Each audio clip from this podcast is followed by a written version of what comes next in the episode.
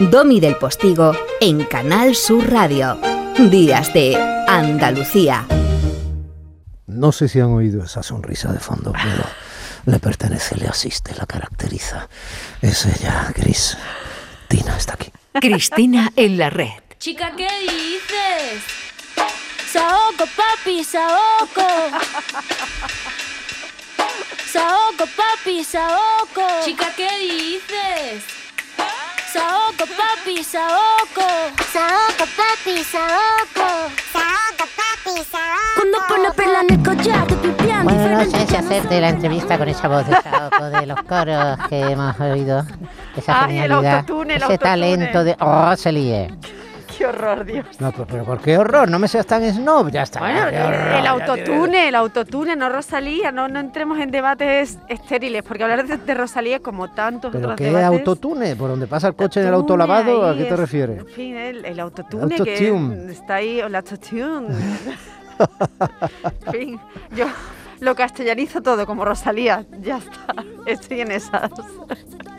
Bueno, a ver, cuéntame, que traes hoy un debate inteligentísimamente elaborado. Bueno, eh, Rosalía, eh, vamos, en verdad iba a decir, eh, nos, nos permite eh, introducir o presentar este debate, eh, bueno, esta conversación. A mí no me gusta emplear la palabra debate, creo que nos lleva a otros terrenos, sobre todo si vamos a estar tú Sí, y pero yo. empezaremos, ¿no? Vamos a empezar, vamos a arrancar, voy a intentarlo, voy a intentarlo, venga.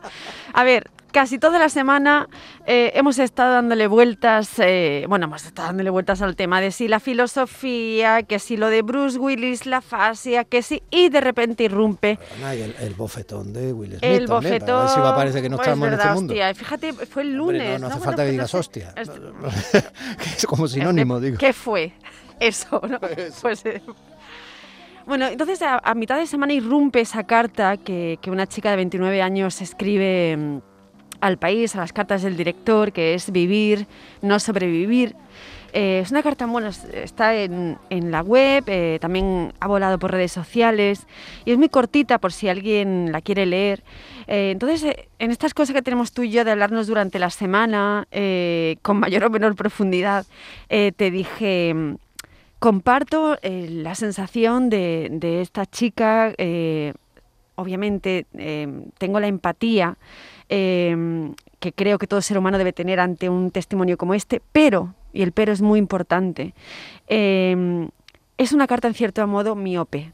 Quiero decir, si fuéramos capaces todos, aquí nos metemos todos, eh, todos y yo la primera, de levantar las miradas, nuestras miradas, eh, y aquí me acuerdo de Remedios Zafra, de todo lo que ha escrito sobre este tema, de nuestras pantallas, seremos capaces de ver que eso que ella señala, eh, esa precariedad eh, que le impide efectivamente llevar una vida normal, una vida buena, no normal, una vida buena, eh, pues nos está atravesando a todos.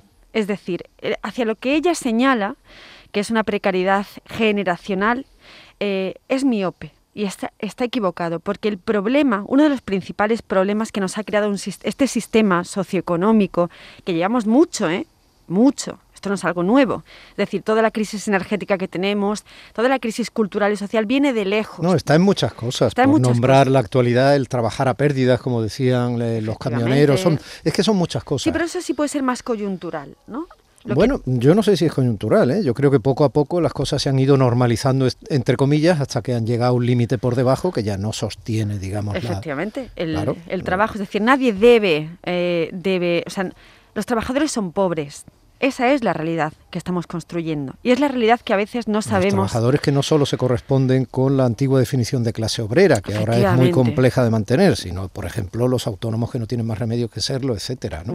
Los autónomos O sea, aquí que hay- vemos nuestra cuota. eh, Esto está y luego hay realidades paralelas que están muy lejos unas de otras, ¿no? Lo que es el mundo un poco de la calle para entendernos y lo que es el mundo, por ejemplo, de las empresas estructuradas o públicas donde existen otros derechos consolidados, gracias a Dios, que poco o nada tienen que ver con lo que se está viviendo en la calle, ¿no? Efectivamente. Pues Sin nadie que les defienda. Has dado además con la palabra clave que es estructura, estructural. A lo que yo quería señalar, eh, que creo que es lo que no está en la carta, es que la precariedad se ha convertido en una cuestión estructural de nuestra sociedad, no coyuntural o generacional. Eh, a mí me preocupa muchísimo, obviamente, la, la- la la situación a la que ella señala de muchos jóvenes. Pero si, insisto, si fuéramos capaces, sobre todo esa generación que considera que el mundo eh, que están construyendo, del que participan, es el mundo que ofrece las pantallas, ¿no? Ese subsuelo que yo siempre, del que yo siempre hablo, que, y voy a citar a otra compañera, Esther Paniagua, en su error 404, lo, lo trata muy bien y lo desliza muy bien. Ese mundo que se está construyendo de manera paralela por debajo de nuestros pies, pero que es líquido, que no es tangible. Bueno, ya hace tiempo, eso lo decía Bauman en su mundo Efectivamente, líquido, ¿no? ¿no? Pero Yo ahora, creo que estamos llegando a gaseoso ya. bueno, o inexistente. Sí, Pues- sí. De todas maneras, estás haciendo muchos amigos nuevos. de, de las generaciones más tempranas. No, o sea, estás viniendo a decir, en cierto modo, que partiendo de esa carta, que es pura actualidad, eh, Sí. y que tú has querido poner el foco en ella, bueno, de esta semana, pues, eh, en cierto modo, esa especie de grito por la vivencia, que no la supervivencia, por una calidad de vida mejor, que se hace dentro de una generación más nueva, de la juventud, parece que obvia y se en sí misma, valga la redundancia, obvia que todo lo que está afectando a esa estructuración o normalización de cosas que están Es- degradando la calidad de vida y aquel llamado estado del bienestar, si es que ha existido alguna vez, o, o puede Existía, existir, o puede existía, existir, pero bueno, ese es otro tema, afectan a todas las generaciones, claro. a todas las Es generaciones. decir, más allá de pensar Claro. que exclusivamente esa precariedad, que es una precariedad económica, política, cultural, social y emocional, que es un tema muy interesante. Hmm. Eh, el otro día también, eh, ahora no me acuerdo, eh, quién hablaba sobre el tema de cómo estamos construyendo las relaciones afectivos sexuales a partir de las aplicaciones. Yo no, porque es algo que me queda como, vamos, yo lo veo como algo anecdótico, o sea, es- lo veo como casi un horror, ¿no? Em, pero esta generación... Es decir, el sexo virtual algo así. No, ¿a sé, qué te refieres? virtual Me o he conocer a través de Tinder o Ah, bueno, Grinder ah, bueno, siempre- o, en fin, bueno. o mm, la leche en hubo- verso. Ya, ya. Es decir, Ya, a mí es algo que me queda muy lejano y que me queda como bueno un horizonte que, que no entiendo muy bien. Porque, Bueno, va- vamos a salpimentar esto un poquito con sonidos porque eh, poníamos a Rosalía, que representa perfectamente a esas generaciones más tempranas. Mira, esto es Coquemaya, que representa un Maravilla, poco a esas maravilla. generaciones que están en la cincuentena y eh, que, es- que, que, por ¿Qué ejemplo... hacemos con esta Es generación? muy curioso porque a lo mejor los jóvenes es una generación que, se, que viene de vivir sentada, sentada delante de la pantalla, Sí. ¿no? Es una generación sentada. La generación de la gente que está en la cincuentena es una generación harta de patearse la calle y en parte, y muchos de ellos ahora mismo, buscando trabajo. Una vez soñamos con permanecer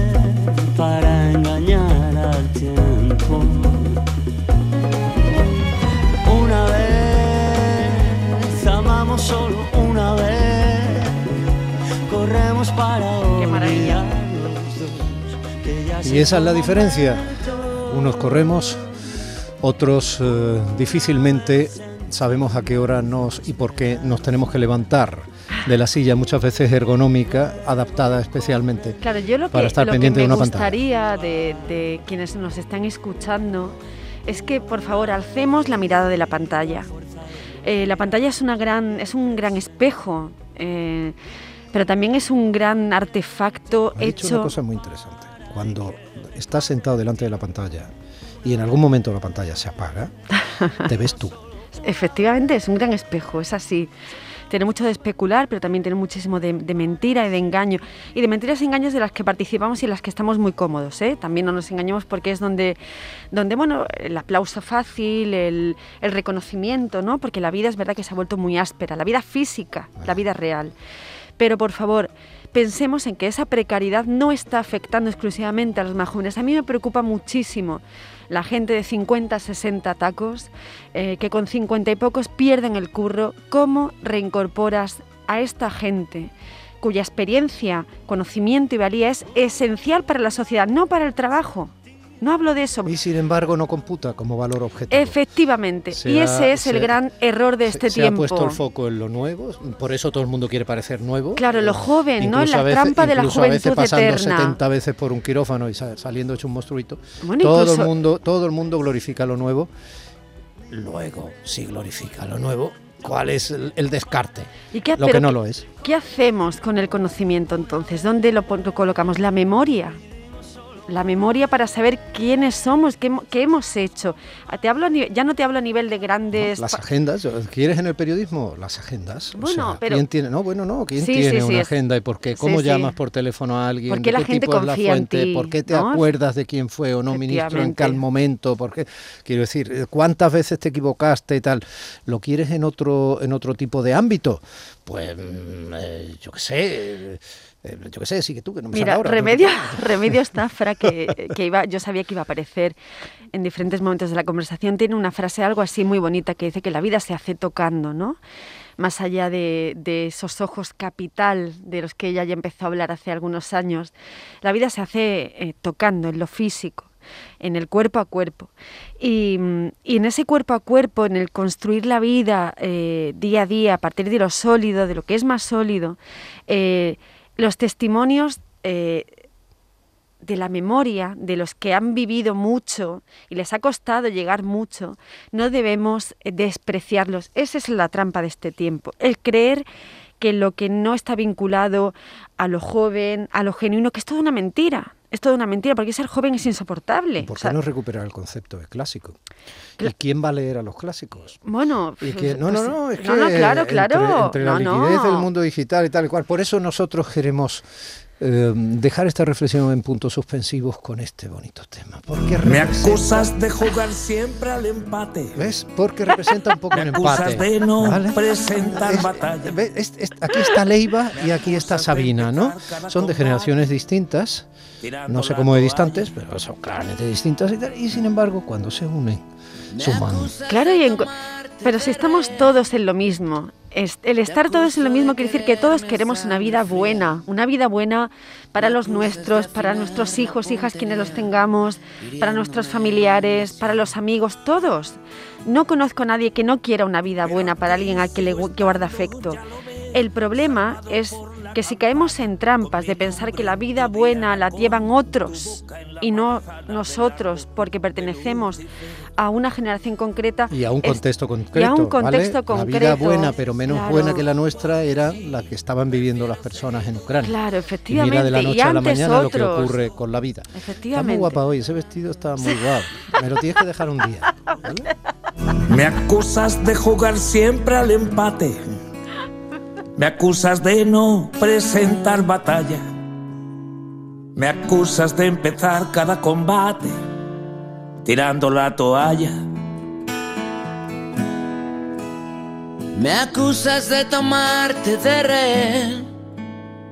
Te acuso de quererme a sangre fría. Me acusas de afinar la puntería, hiriéndome en la sien. Pero aquí sigo estando, ya lo ves, salvado por la campana, con mi nombre en tu diana, con tu boca en la manzana del árbol de Lucifer. Porque a veces no basta un porque sí. Prefiero seguir dudando entre el depende y el cuando, entre lo duro y lo blando, ni tan puro ni tan ruin.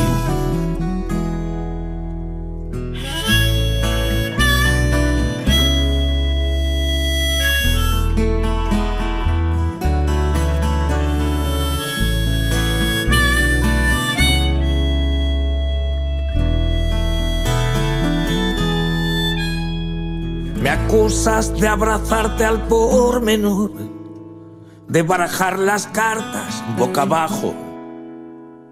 Me acusas de encontrar siempre un atajo para tratarnos peor. Me acusas de no dar nunca la cara. Me acusas de escupir mirando al cielo.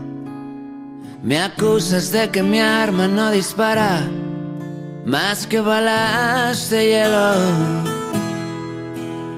Pero aquí sigo estando, ya lo ves, salvado por la campana, con mi nombre en tu diana, con tu boca en la manzana del árbol de Lucifer. Porque a veces no basta un porque sí. Prefiero seguir dudando entre el depende y el cuando, entre lo duro y lo blando, ni tan puro ni tan ruin. Me acusas de quererte y no buscarte. Me acusas de incendiarte la cabeza. Ayer te quise por amor al arte, hoy por delicadeza. Me quitas dos versos y los cantas tú, ¿qué te parece? En Canal Sur Radio, Días de Andalucía, con Domi del Postigo.